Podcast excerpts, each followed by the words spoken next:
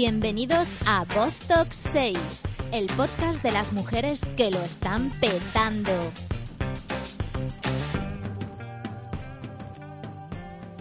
Hola a todos, aquí estamos en un capítulo más de Vostok 6, ya estamos en el capítulo 11, así que estamos muy contentas. ¿Cómo pasa el tiempo? Éramos así de pequeñas cuando empezamos. ¿Qué tal, Patti? Muy bien, ¿y tú, Paloma, cómo lo llevas? Muy bien, aquí seguimos. Eh, Andrea, sigue en Oslo.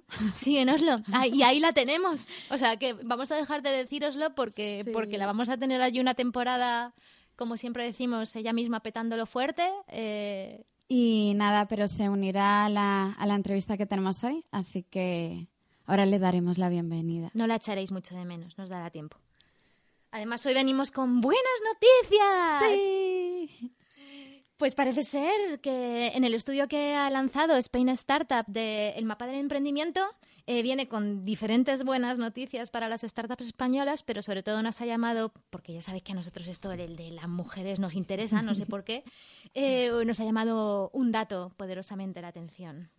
Sí, y es que por primera vez crece el porcentaje de mujeres emprendedoras de startups hasta conseguir el 22%, cuatro puntos por encima del año anterior.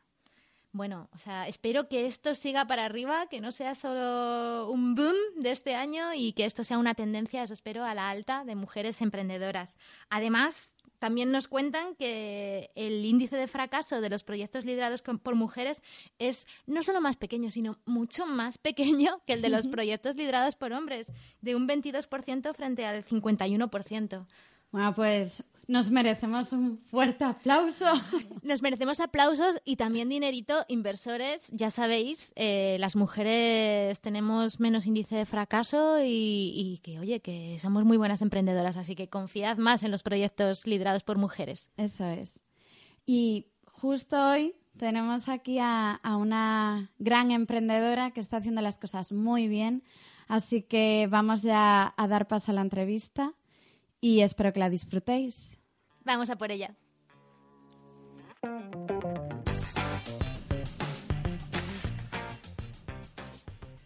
Solo tenía 25 años cuando esta ingeniera informática nacida en Zaragoza decidió lanzarse al mundo del emprendimiento. En 2006 fundó Libelium, una plataforma para Smart Cities, ciudades inteligentes, basada en el IoT, el Internet de las Cosas, y que permite a empresas y ciudades medir a través de sensores inalámbricos la densidad del tráfico, niveles de agua y otros parámetros ambientales como el ruido, la contaminación, etc. A día de hoy, Libelium está ya en 120 países y está facturando más de 6 millones de euros anuales. Su fundadora y CEO, nuestra invitada de hoy, acumula decenas de reconocimientos a nivel internacional y ha sido galardonada por la Comisión Europea con el Premio Mujeres Innovadoras 2018. Si no lo es ya, estamos seguras de que tras esta entrevista se convertirá en un referente clave para aquellas mujeres que nos están escuchando y tengan ganas de crear su propia empresa tecnológica. Hoy tenemos con nosotras a Alicia Sin. Bienvenida, Alicia. Hola, ¿qué tal? Bienvenida, Alicia. Preséntate tú misma, dinos. ¿Quién es Alicia Sin? Pues Alicia a día de hoy es, es muchas cosas. Es eh, una CEO de una empresa tecnológica, es una madre de dos niñas también y es una persona que quiere que, que cada vez haya más mujeres que se animen a emprender, a estar en puestos de, dirección. Yo diría todas esas cosas. Estudiaste ingeniería informática en Zaragoza y después te especializaste en, en negocio estudiando varios másteres. Por entonces ya tenías claro que querías empezar tu empresa y por eso estudiaste esos dos eh, extremos, ¿no? Que parece la ingeniería y el business. No, la verdad es que eh, el proceso fue más, más natural y, más eh, con, con el propio proceso de Libelium. Cuando en el último curso de ingeniería estaba con mi socio David Gascón, David empezó a, mm, a trabajar en lo que eran los protocolos distribuidos y demás, y fue él quien pensó, oye, ¿por qué no nos animamos a montar una empresa basado en las investigaciones que yo he hecho en mi proyecto fin de carrera, ¿no? Nos lanzamos sin pensarlo, pues con la, la inocencia y con la eh, con, con toda la, juventud de, in- inconsciente de, de- de los 24 años, ¿no? Y conforme empezamos a, andar y definimos los roles, definimos que yo fuera CEO y él fuese el, CTO, eh, esto vino natural. Al principio la empresa no requería que yo tuviese unas habilidades de gestión muy excepcionales, pero con el tiempo eh, vino natural. De hecho, a mí eh, me, encanta, me encantaba la ingeniería y me supuso un conflicto interno bastante grande el día que dije, bueno, acepté, e interioricé que realmente no iba a tocar nada de la parte técnica y que lo mejor que podía hacerlo para, para mí y para la empresa era especializarme en lo otro, ¿no? Y entonces fue cuando vinieron, vino esta otra formación. ¿Y te sentías cómoda? ¿Cómo fueron esos comienzos?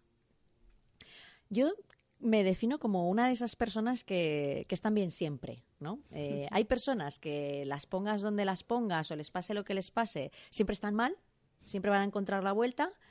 Y yo al revés siempre digo, ah, bueno, pues vamos a ir por. Pues bien, eh, y si no, si vamos por este otro camino, pues también. Entonces yo tenía la suerte de que me gustaba mucho la parte técnica, pero la parte de gestión, la parte de organización, la parte financiera, eh, también me apasionaba. Entonces era más una cuestión de, no querer renunciar a nada que de que no me gustase el, rol, que eso es muy importante, ¿no? El, sentirte cómoda en el, en el rol en el que estás. Sí, porque sin, sin gustarte, sin que fuera tu pasión el negocio, lo hiciste tú. Algo, algo tendrás que dijeron, tiene que ser Alicia, ¿no? Bueno, yo creo que, que iba mucho con la personalidad de, nosotros dos y también eh, David y yo habíamos sido compañeros de prácticas durante la carrera. Es decir, que nosotros no es comparable, pero ya éramos un equipo de trabajo y teníamos eh, asignados interiorizados pues qué roles tenía cada uno, ¿no? Eh, pues eh, por no hablar de que al final la idea de producto vino de, una investigación que estaba haciendo él en su proyecto fin de carrera, ¿no? Entonces, lo cierto es que fue muy natural.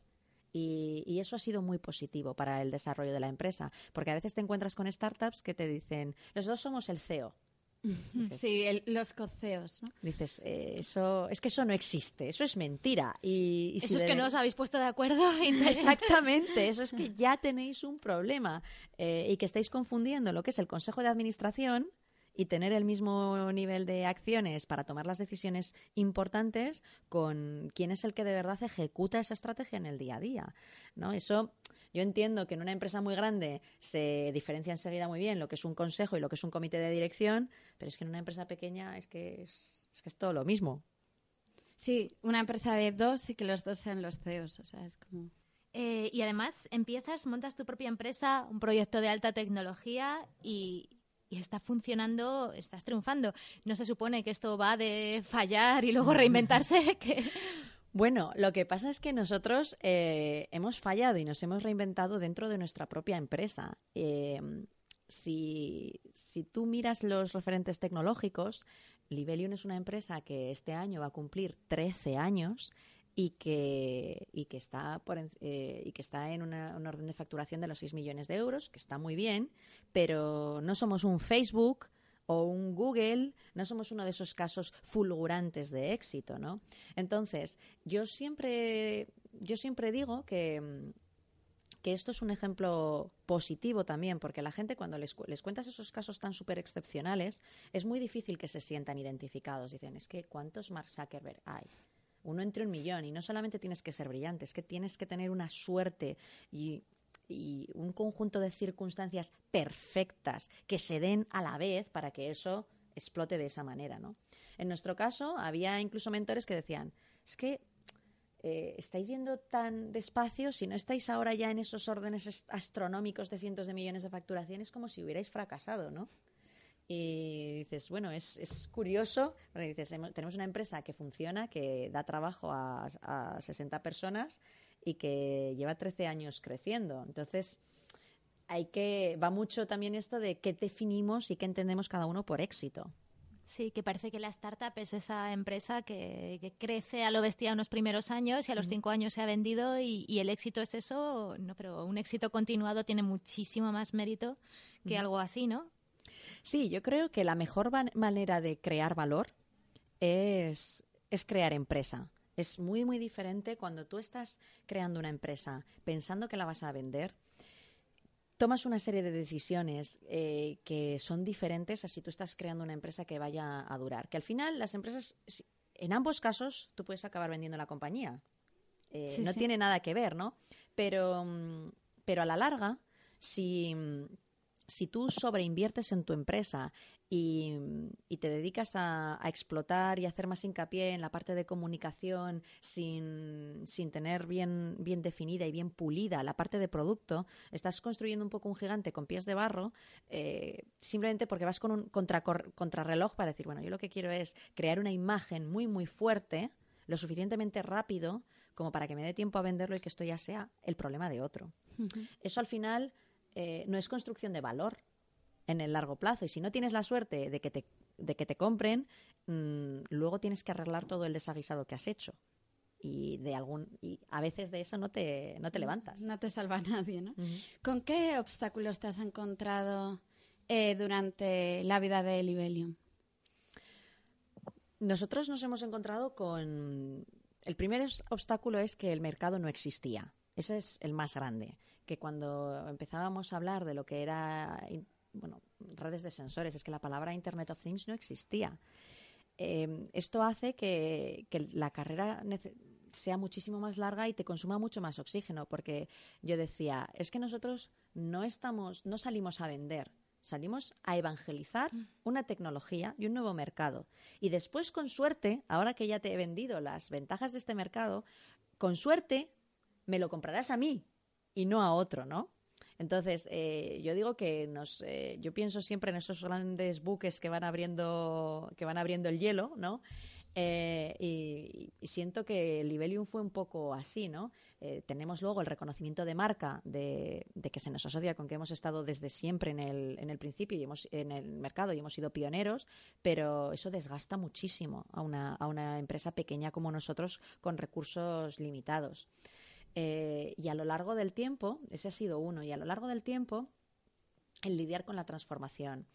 Eh, yo hablo muchas veces de, de las fases que ha tenido Libelium hasta 2013 más o menos. Tuvimos una primera fase de lanzamiento de producto, de primeros proyectos, primeros fracasos, etcétera, etcétera. 2014 fue un punto de inflexión que coincidió con que se nos incendió la nave donde estábamos eh, una noche y perdimos todo el todo el stock to- bueno tuvimos que irnos a otro a otro edificio y eso hizo un clic en la organización nos ayudó a salir del momento startup eh, de esa cultura y demás y a nos fuimos a un edificio más grande y digamos que con eso como que se escenificó el eh, nos hemos hecho mayores, ¿no? Y entonces empezamos a trabajar en otro tipo de cosas en la empresa que también importan, ¿no? Los procesos, eh, la calidad, las estructuras de recursos humanos y demás. Ahora bien, el cómo liderar el cambio y cómo explicarle a la gente que, estás cambiando, que vas cambiando la cultura y que tienes que ir adaptándote a eso es, eh, yo creo que es de las cosas más, más complicadas. Un buen aprendizaje, ¿no? El- ese momento. Alicia, eh, Libelium empuja varios proyectos que están cambiando el mundo. Cuéntanos un poco qué es exactamente Libelium, qué hacéis y cuál podrías decir que, es, eh, que son tus proyectos favoritos.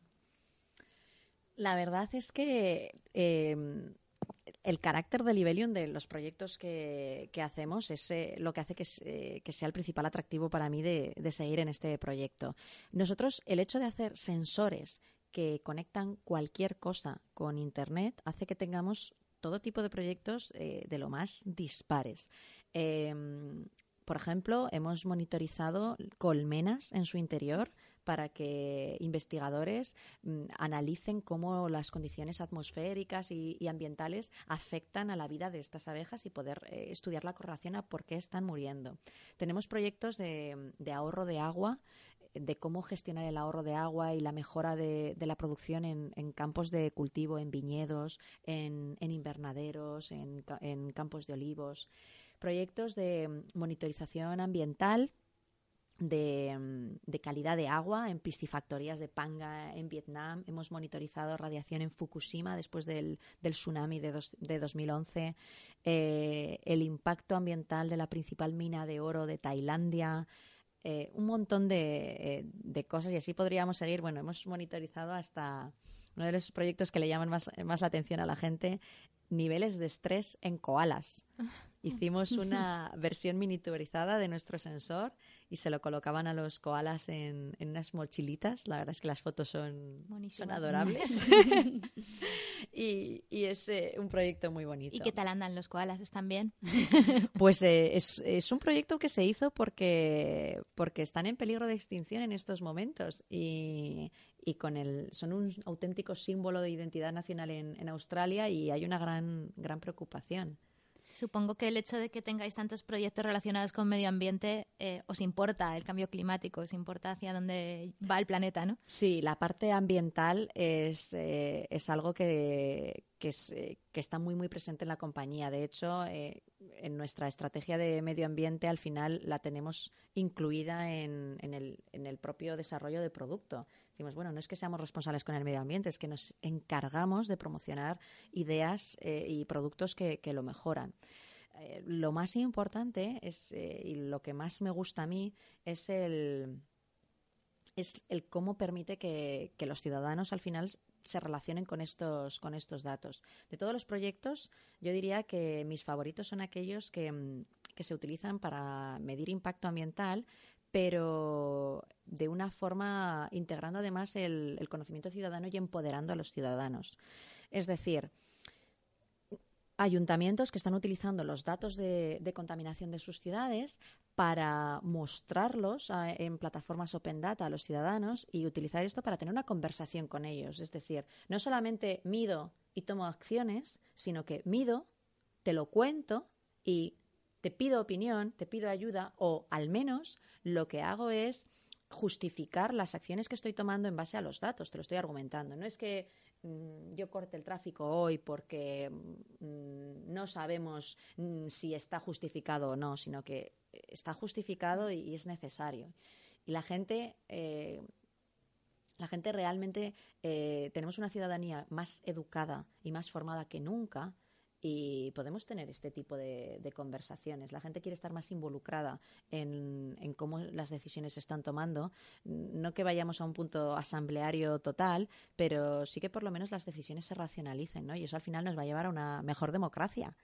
Sí, el, en el capítulo 9 estuvo aquí Marcabra hablando de los, bueno, un poco de cómo los datos se estaban utilizando para, para cambiar el mundo. O sea, ¿opinas lo mismo? Que que los datos van a hacernos tomar mejores decisiones, o por lo menos a nuestros gobiernos. Sí, yo creo que, son una herramienta de, empoderamiento bestial. Y lo que tenemos que hacer los ciudadanos es pedir contexto. Eh, yo cuento siempre una anécdota de un amigo mm, que, mm, que vive en Oviedo, que, mm, no, en Gijón, perdón, trabaja en el, en el W3C, y él contaba que salió un día a correr y notaba que el aire estaba como cargado. Entonces, como Gijón es uno de los ayuntamientos que fueron pioneros en, en, Open Data, dijo, bueno, pues voy a buscar eh, voy a buscar si hay datos de estaciones meteorológicas y si los hay, seguro que los han colgado. Y efectivamente estaban ahí. Pero a él le costó dos días enteros, revisando directivas europeas, el poder identificar qué significaban esos datos y si, y si estaban en los parámetros, eh, los parámetros recomendables o no, para acabar encontrando que dos de los parámetros que, ambientales que, que le, daban, le estaban mostrando estaban fuera del rango. Claro, los ciudadanos no tenemos que conformarnos con que nos den una tabla en forma de hoja de cálculo con un montón de, datos, porque no somos expertos ambientales, no somos expertos en calidad de aire, no somos expertos en, ruido, ni en, ni en casi nada al final, ¿no?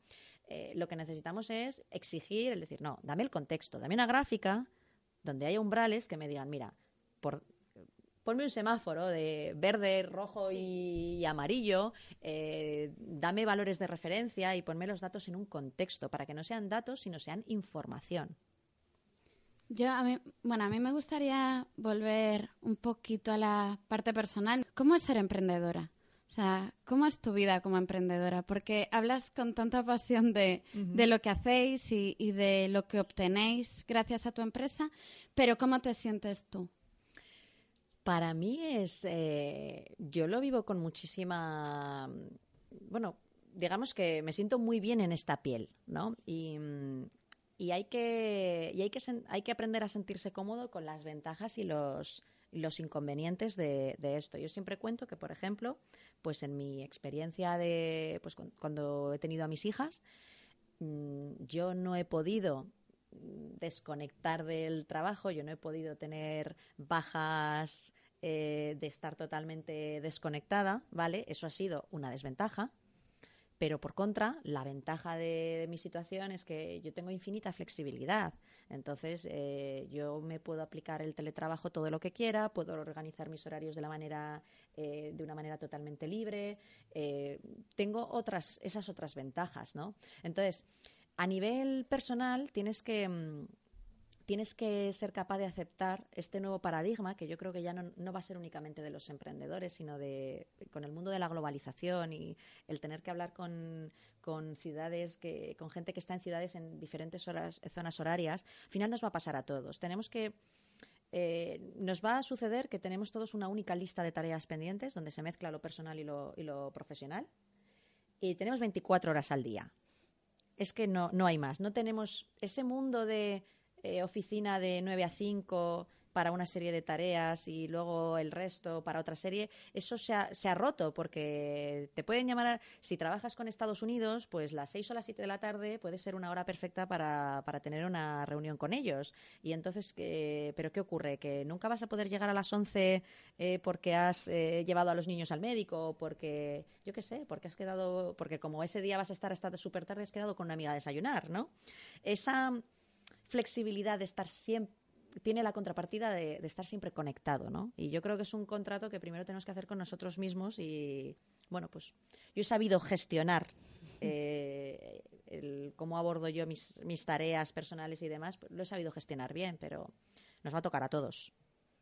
Supongo que además tiene muchas recompensas, ¿no? El, hecho de, estar trabajando en un proyecto, por ejemplo, como Libelium, sentir que estás teniendo también un impacto positivo. Eso, eso compensa a la hora de decir, vale, sí, hoy le he echado horas, pero, ¿no? Sí, desde luego. Es eh, la, satisfacción personal es indescriptible y no solamente por los premios o por o por los reconocimientos que puedas tener, sino por la sensación de que de que estás formando parte de lo que es la nueva revolución industrial, ¿no? Yo decía, pues eh, si hubiéramos eh, nacido en el siglo XIX, yo muchas veces pienso pues en los buscadores de oro, la gente que, que colocó las primeras vías del, del ferrocarril y demás, ¿no? dices, bueno, esos son los que hicieron lo que cambió el, el, status quo de, y, nos hizo llegar al siguiente nivel, ¿no? Pues yo siento que estoy participando en esa revolución que dentro de 200 años dirán, es que los que hicieron esto fueron los que contribuyeron a cambiar el mundo tal cual lo, conocemos hoy. Alicia, hablando de este, de este cambio del mundo, mm, en alguno de los premios recibidos como el Jaime, el Jaime I, fuiste la primera mujer en recibirlo. ¿Por qué crees que, hay tan pocas mujeres dirigiendo startups tecnológicas y cómo crees que podemos hacer para impulsar el emprendimiento tecnológico eh, en las mujeres? Bueno, lo primero para poder ser directiva en una empresa tecnológica es eh, haber estudiado una carrera tecnológica. Y, las vocaciones científico-técnicas en las chicas están en unos niveles alarmantes y, desastrosos. Cuando yo estudiaba ingeniería informática éramos como 23 chicas más o menos de 80 y ahora eh, no llegan al 10%. Es decir, hemos ido a menos.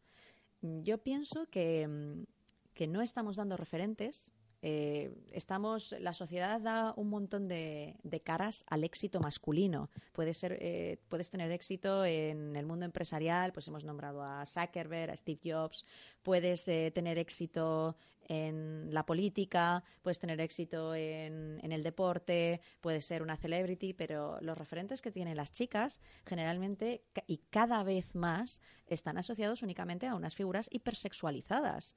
Entonces, es, es que es muy difícil que, se encuentren en, en condiciones de, de pensar y de, plantearse siquiera el, el, optar por este tipo de, carreras.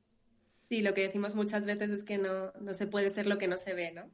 Eh, necesitamos más referentes y por eso estamos justo en esta misión con, con Stock 6.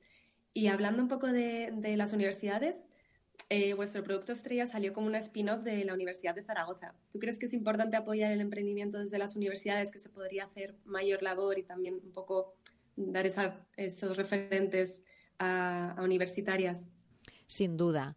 Yo creo que, en España nos queda muchísimo, muchísimo que aprender en lo que es la transferencia de, de innovación de la universidad al mundo de la empresa. Al final, eh, yo, nosotros somos una, una spin-off de éxito, eh, nos ponen siempre como caso de referencia de éxito de la Universidad de Zaragoza y es curioso que la principal diferencia que tenemos con el resto de, spin-offs de la universidad es que nosotros no somos profesores y no, no para nosotros no es que lo principal es nuestra plaza de profesor, nuestra plaza como investigador, nuestra carrera universitaria y la empresa es como una especie de eh, hobby. O sea, eh, suena, suena despectivo, como si. Pero eh, lo que quiero decir es que mm, no puedes esperar que, algo como una empresa que es tan sumamente duro, que necesita todo tu tiempo de una jornada y todo lo que puedas rascar del resto del tiempo, no puede ser algo que hagas cuando salgas de tu otro trabajo. Hmm. Y mm, en ese sentido, mm, los, los, investigadores tendrían que ser más valientes a la hora de decir, oye, me va a pedir una excedencia o voy a, voy a dejar, antes de tener mi plaza fija, si, siquiera voy a apostar por, por hacer esta transferencia y por salir, eh, por estar únicamente en el mundo emprendedor.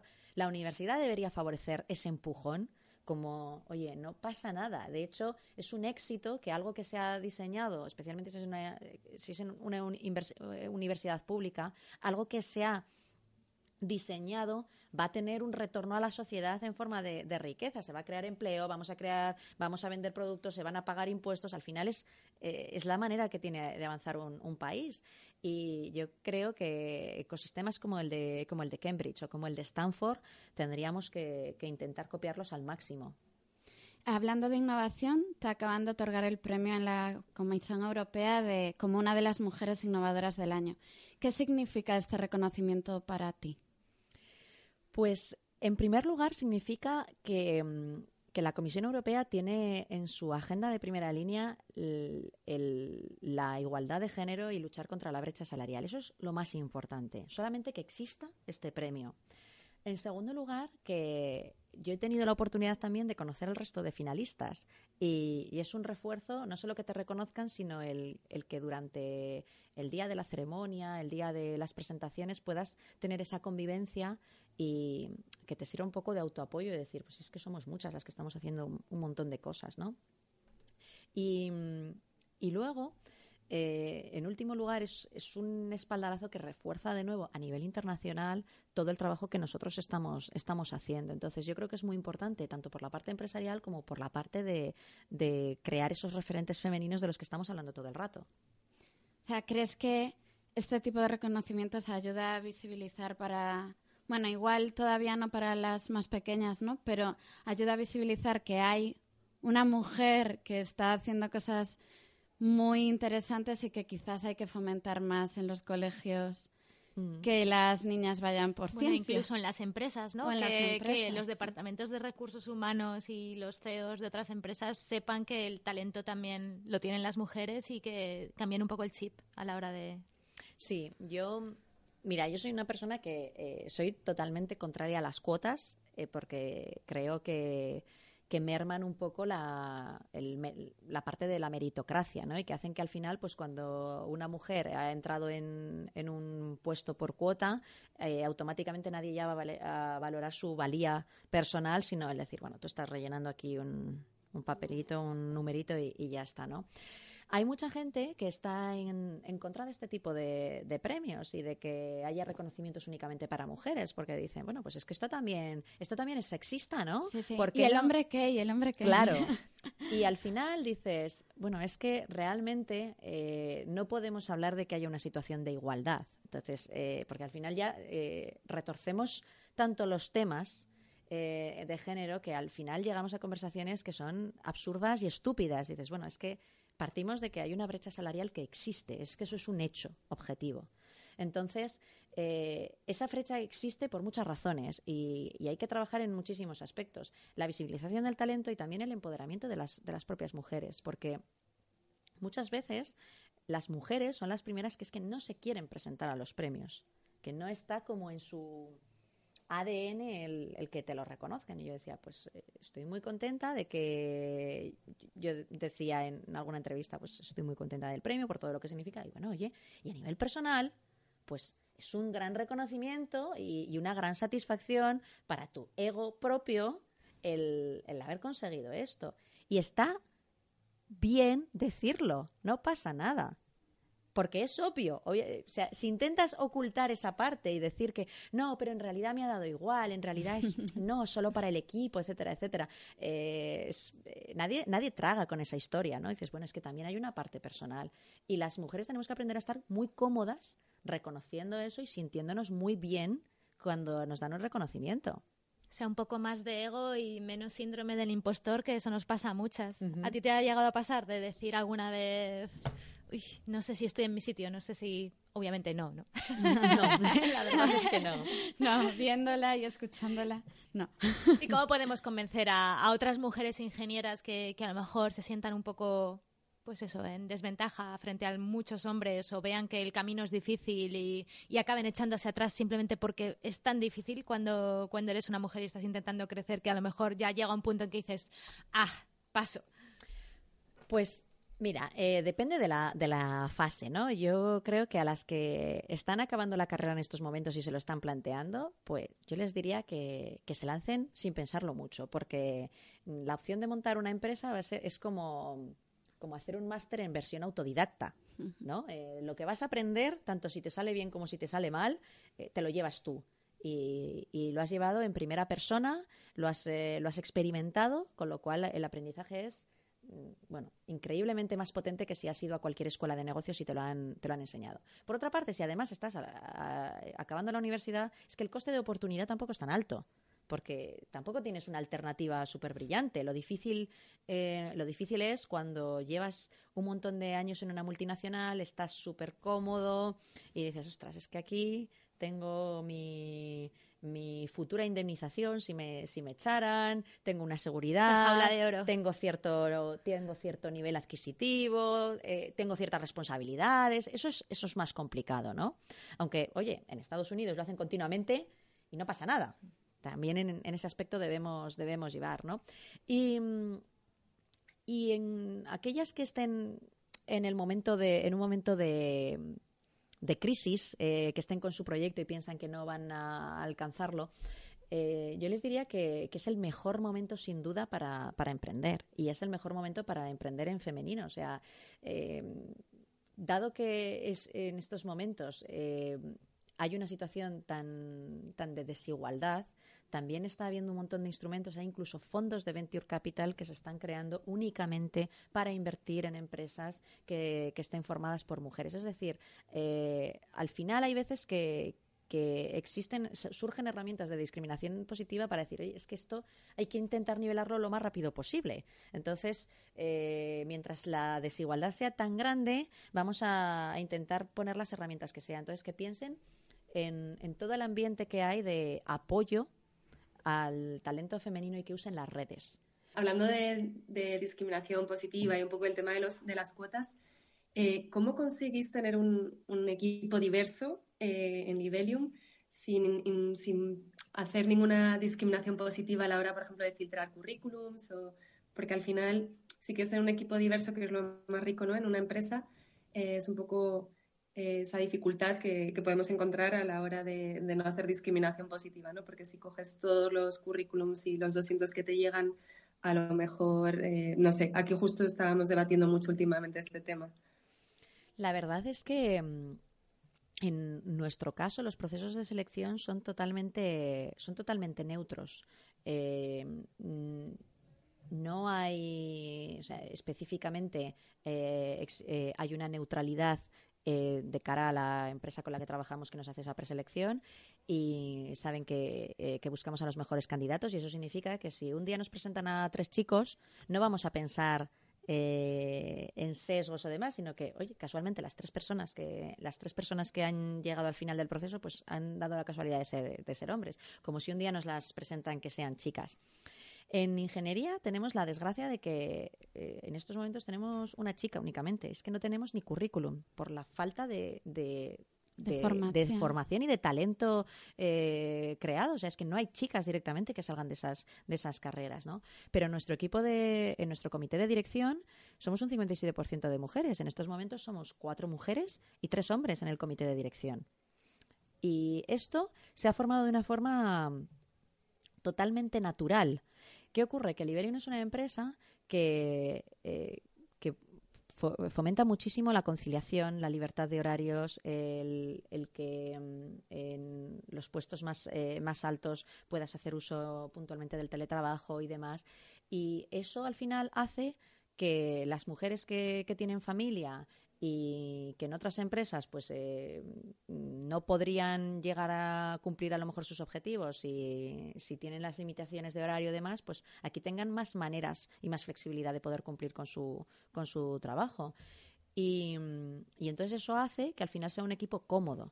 Hmm. Ojo, también eh, cuando hablamos de conciliar, yo siempre digo, oye, eh, yo pienso que hacemos mucho por la conciliación, pero no me gusta decir que tenemos medidas de conciliación para que las mujeres de Libelium puedan conciliar, sino que también hay que ser justos y hay que aceptar que aunque seamos una empresa en la que hay más hombres que mujeres, que esas medidas de conciliación también se puedan utilizarlas los hombres para cuidar de sus hijos. Y de esta manera favorecer que sus mujeres que están en otras empresas puedan desarrollar sus carreras profesionales. Hay que ver, eh, esto hay que verlo en clave de cómo eh, de qué papel juega tu empresa en la sociedad. Pero ¿crees que eh, estar tú al mando de esta empresa ha favorecido este tipo de políticas? Sí. Sí, yo creo que mm, al final la, experiencia propia es un, grado, ¿no? Yo he tenido dos embarazos al, al frente de Libelium y yo sé que no han menoscabado mi compromiso ni mi nivel de trabajo. Lo sé porque lo he vivido en primera persona. Entonces, eh, hoy tenemos eh, una, además una de las chicas del equipo que pues igual está dando a luz ahora mismo, no lo sabemos, ¿no? Pero em, ha estado, ha solicitado teletrabajo para los últimos meses para evitar tener, eh, para evitar coger una baja. Y esto es algo que a mí me parece tan obvio y tan evidente eh, ella vino a hablar conmigo y me dijo, bueno, yo estoy embarazada, empiezo a estar fatal de la espalda, pero yo estoy mentalmente activa. El trabajo que hago no es físico. Yo puedo hacer mi trabajo en casa perfectamente. Lo que no puedo es estar aquí a las 8 de la mañana vestida de trabajo, eh, aguantar tanto rato en trabajar todo el rato de seguido. Necesito hacer pausas, necesito andar un poquito para, para eh, no cargarme la espalda, etcétera, etcétera. Eh, yo como eso lo he entendido, lo, he vivido, lo entiendo y no me supone ningún problema. Digo, vale, sí, sin problema. A lo mejor, eh, si, si, estamos hablando de un hombre que no lo ha vivido, pues no lo sabe. Dice, sí, hombre, qué, qué morro. Eh, lo que quiere es irse a casa y, estar tocándose las narices y no cumplir y, y tal. Entonces, ¿qué sucede? Que, que, si le dicen que no, esa mujer al día siguiente dice, vale, pues voy al médico y me cojo la baja ya. Y se la dan. Y entonces, pierde ella, pierde la empresa y perdemos todos. Apunten este consejo, por, favor. que hace falta un cambio estructural, ¿no? De, cultura, de que todo el mundo sepa que, estas medidas hace falta tomarlas, ¿no? No contribuir a, este sistema. Eh, y en España, a lo mejor, o es mi percepción, vamos un poquito por detrás. ¿Cómo lo ves tú? Bueno, tal vez, eh, tal vez es verdad, porque al final eh, en España hay mucha, mucha cultura, para empezar, mucha cultura presentismo, mucha cultura de... Eh, no tenemos una, una, gran cultura de trabajo por, por, objetivos y de saber medir a las personas, de saber poner objetivos y decir, bueno, pues mira, eh, esta persona tiene que cumplir en este periodo de tiempo con todas estas cosas. Bueno, pues dentro de esto vamos a dar la máxima flexibilidad. Y yo también creo que hace falta una mm, un cambio de cultura también entre las propias mujeres, eh, la manera en la que, en la que afrontamos nuestras carreras profesionales y, eh, en general y en particular cómo las eh, queremos compaginar una vez que, que las mujeres eh, somos madres, ¿no? Eh, no. No, te iba a preguntar, ¿cómo lo compaginas tú? Bueno, al final es mucha, es mucha organización. Eh, nos- eh, yo siempre digo que la igualdad salarial empieza con la igualdad de, de tareas dentro de, de la casa. Me da tanta pena escuchar a, a las mujeres que se hacen las cuentas de que se hacen las cuentas de lo que supone una guardería o una persona en casa solo con su sueldo. Y dicen, claro, es que eh, como, como mi sueldo mm, es tanto, si le resto la guardería y tal, pues total, para lo que me queda, eh, me quedo en casa, me pido una excedencia y no vuelvo. Y dices, hombre, tendrías que pensarlo en el conjunto entero de la economía de la familia, porque piensas que eres tú la alternativa, la única alternativa al cuidado de los, de los niños, ¿no? Entonces, eh, es muy, muy importante el que, el que la pareja haga equipo. Yo he tenido muchísima suerte y siempre eh, doy charlas a, mm, a chicas jóvenes, les digo, es probablemente el elegir quién te acompaña en el viaje, sea quien sea, es una de las, eh, de las decisiones más importantes que haces en tu vida, que esto siempre se dice, pero es que de verdad lo es. Si, mm, si la parte de, la, de los niños, la crianza, asu- asumimos o dejamos que nos la impongan o nos la autoimponemos haciendo que nuestras, eh, que nuestras parejas no se puedan encargar, que es que eso también se da y también hay que, hay que decirlo, eh, es un trabajo agotador, es demasiado para una única persona. Entonces, eh, eh, hay, que, hay que saber organizarse y tener esa flexibilidad y contar con todo el apoyo que puedas. ¿Y animarías a tus hijas a ser emprendedoras? Sí, sin duda. ¿Por qué no? Yo creo que, y además yo creo que la, la mayor, la pequeña tiene, es muy pequeñita, tiene un año, pero la mayor yo ya le veo ¿Le muchas ves? actitudes, ¿eh? ¿Cuáles son esas actitudes? Yo la, la veo una líder nata, ¿no? Eh, una vez, eh, eh, una vez no- me mandaron una nota de la guardería, sabes que te mandan siempre la agenda del día y te haces como el solape, ¿no? Decían, hoy ha estado, ha estado un poco re- revuelta y un poco mandona. Estaba organizando los, quería organizar los juegos de todos y yo de broma también le, le devolví a la profesora. Muchas gracias, trabajó mucho en sus actitudes de liderazgo y bueno, veo que, que va surtiendo Sí, efecto, bueno.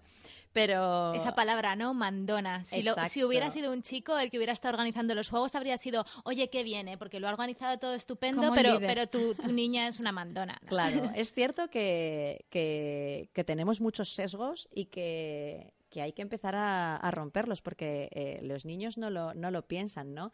Este, mm, este verano estábamos en, en Grecia y había una figura de un atleta desnudo y me, me dice mi hija, anda, ¿y esto? Y esto, mira, mamá, está desnudo.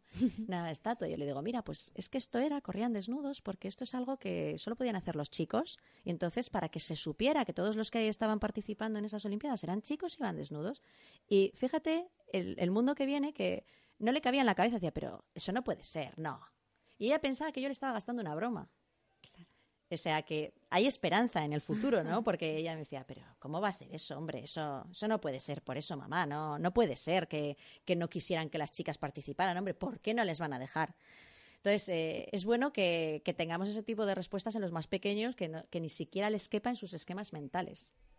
Ah, Es, es un gusto. Ojalá la sociedad no, no les exija el- ese cambio. Sí, brindamos por un futuro en el que el, el machismo y la discriminación no, no le quepan en la cabeza a nadie.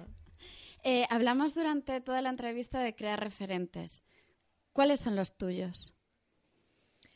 La verdad es que tengo pocos referentes, eh, pocos referentes que diga quiero parecerme a esta persona. Yo cuando me preguntaban quiénes, quiénes eran mis referentes de, de pequeña, yo siempre decía pues mis padres, ¿no? Los, eh, los referentes que tienes más, más a mano. Y, y es cierto que, que siempre me, han- me han inspirado mucho las eh, figuras en el deporte. Eh, yo me acuerdo que Arancha Sánchez eh, Vicario o Nadia Comaneci, esas, eh, esas eh, figuras de superación, perseverancia, de muchísimo sacrificio y demás, siempre han sido valores que a mí me han inspirado mucho. Alicia, ¿te has encontrado con obstáculos en tu carrera que creas que se han dado solo por ser mujer? A ver, por suerte no he tenido eh, no he tenido ninguna situación que haya sido importante. Sí que al principio, eh, anecdóticamente, en, ferias, por ejemplo, cuando, eh, cuando empezábamos a salir David y yo por ferias, que íbamos pues nosotros dos, porque éramos prácticamente el 100% de la empresa, ha habido veces que en algún stand han preferido hablar con él antes que conmigo. O sea, ha habido gente que directamente ha dicho, no, no, yo quiero hablar con él. Yo decía, bueno, yo soy la CEO de la empresa. Eh, no, no, pero es que yo quiero hablar con él. Aunque esté ocupado, prefiero esperar, ¿no? Eh, pero anecdóticamente, por suerte, ha sido pues en, cosas que no eran relevantes. No, no me ha pasado en, en cosas importantes que digas, eh, si, este, si yo hubiera sido un hombre, este trato lo hubiera cerrado o hubiera conseguido este apoyo o esta ayuda. No, no me ha pasado. Y en el ecosistema, bueno, emprendedor, el tema de la inversión, eh, ¿Crees que también hay, hay un poco de discriminación a veces o que al ser mujer CEO tu proyecto levanta menos confianza en ciertos inversores o eso no pasa?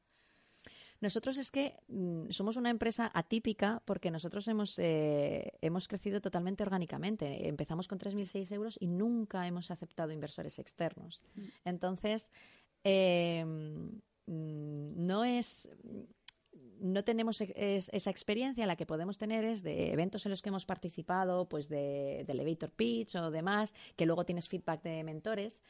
Y mm, no diría, yo no creo, no veo que me hayan discriminado en esos sitios por, ser mujer o, por, yo no me he dado por aludida, si, si ha sido, pero sí que creo que, que, cuando, que tenemos que ser mejores encajadoras. Eh, cuando estás en eventos de ese tipo y, recibes un revés o una crítica, hay que conseguir en la medida de lo posible que no sea que no sea personal. O sea, no te están diciendo que tú no valgas, que tú no puedas hacer. Lo que te están diciendo es que concretamente la idea que acabas de exponer no, no la ven, ¿no?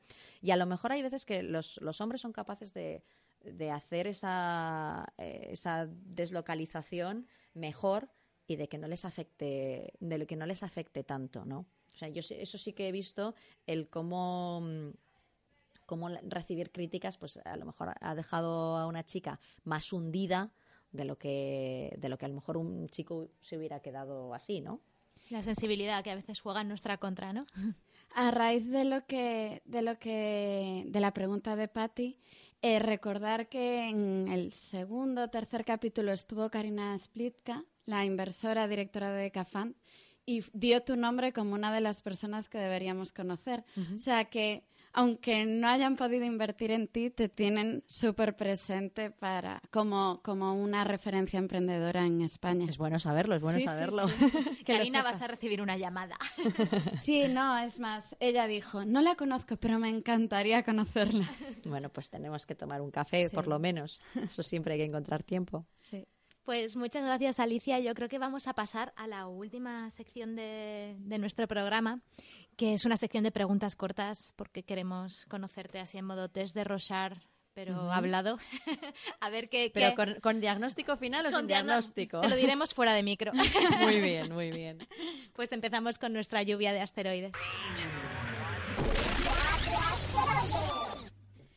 ¿Cuál es tu superpoder? La comunicación. ¿Quién era tu referente cuando eras una niña? No ya ahora, sino con el que creciste.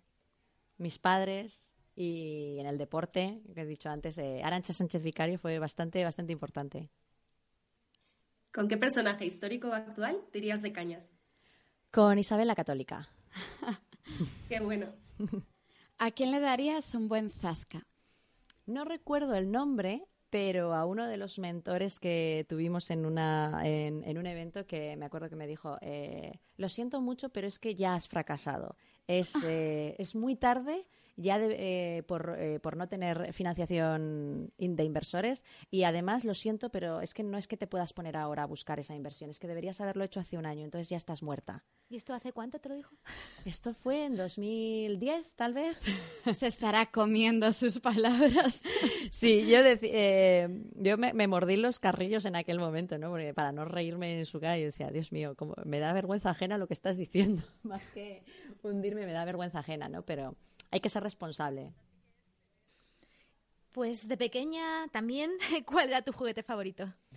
Pues mira, me encantaban las Barbies, que es un juguete ahora que se considera sexy. Está... Bueno, pues eh, yo, eh, yo jugaba muchas veces a la Barbie jefa también. Fíjate, tenía la casa, luego se podía comprar la, la ropa que quería. El coche. Y demás, el coche. Y no tenía Ken, no tenía ningún Ken. Ken estaba en la casa de limpiando platos. Si no hubieras sido ingeniera y CEO de Libelium, ¿qué te gustaría ser? Arquitecto, historiadora del arte. Me gusta mucho esa parte. Te veo y lo de arquitecto como que te pega un montón. ¿Ah, sí? sí, no sé por qué. Pues para otra vida lo, lo intentamos, quién sabe. ¿Qué consejo le darías a tu yo del pasado? Que nada importa demasiado. Mm, Para bien y para mal, ni las- los premios, las alegrías duran y son garantía de nada, ni por contra las situaciones difíciles son eternas tampoco, ¿no? Entonces, eh, que hay que tener estabilidad emocional. Relativizar. Exacto. Y ya para terminar, ponnos deberes. ¿A quién tenemos que entrevistar en próximos Vostok 6? Pues tenéis que entrevistar a la gente de, de CUBE, que ha montado también Mayoti, el Madrid Institute of Internet of Things, y podéis ir o por Alberto Rodríguez de Lama, que es un emprendedor en Mujeres, serie mujeres, increíble, Alicia. O por Fabiola Pérez. Fabiola, Fabiola. Fabiola. Pues la verdad es que haciendo un poco de recap de tu, de tu entrevista, eh, me encanta cómo ves el mundo empresarial dirigido a las, a las mujeres, ¿no? Al final todas las políticas, que no las llamemos de conciliación, sino de, de futuro, ¿no? De cómo tiene que ser una, una empresa de verdad y para que todo funcione y todas y todos tengamos las mismas oportunidades.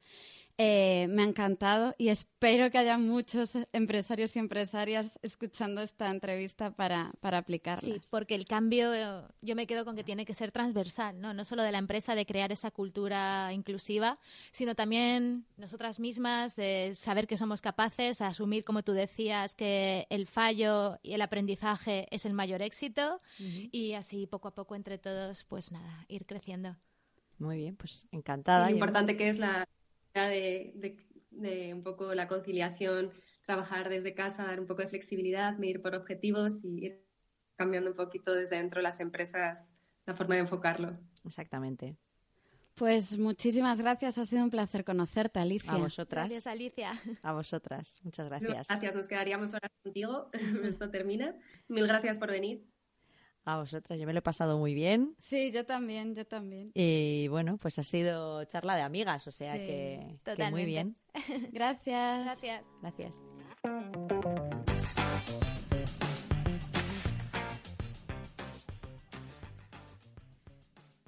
Bueno, Patti, ¿qué te ha parecido esta entrevista? Pues me ha encantado escuchar a Alicia, eh, súper cercana y además una, una visión eh, pues muy clara de lo que es el mundo del emprendimiento y cómo una mujer puede llegar a, a donde quiera sin síndromes de impostor ni absolutamente nada, con, vamos, creyendo mucho en una misma. Sí, me, me encantó porque ella es una tía que súper positiva, que siempre lo ha tenido todo claro y que además ha dejado muy buenos consejos para las empresas en cuestión de, de conciliación. Sí, así que esperamos que todas estén tomando nota al otro lado de, de sus dispositivos de escucha. Lo que demonios uséis para escuchar este podcast. Demonio, que esto es muy difícil, ya no se puede decir al otro lado de la radio. Ni Yo te digo. Al otro lado de la pantalla. Al otro lado de- del otro lado del mundo, pues eso, que toméis nota, vaya, estéis donde estéis. Eh, pues nada, como siempre recordaros eh, que estamos en Twitter, Instagram, Vostok6, todo con letra. Eh, y en el email, por si queréis decirnos algo, vostok6.gmail.com. Ya han empezado a llegar propuestas. Sí, y tenemos algunas propuestas interesantes para las próximas semanas. También nos encanta cuando nos contáis en Twitter que nos habéis escuchado, qué es lo que os ha parecido, cosas que os gustan, cosas que menos, y recomendaciones. Así que seguid haciéndolo, por favor, porque nos hace felices. Mucho. Muchísimas gracias y hasta el próximo capítulo. Hasta la próxima.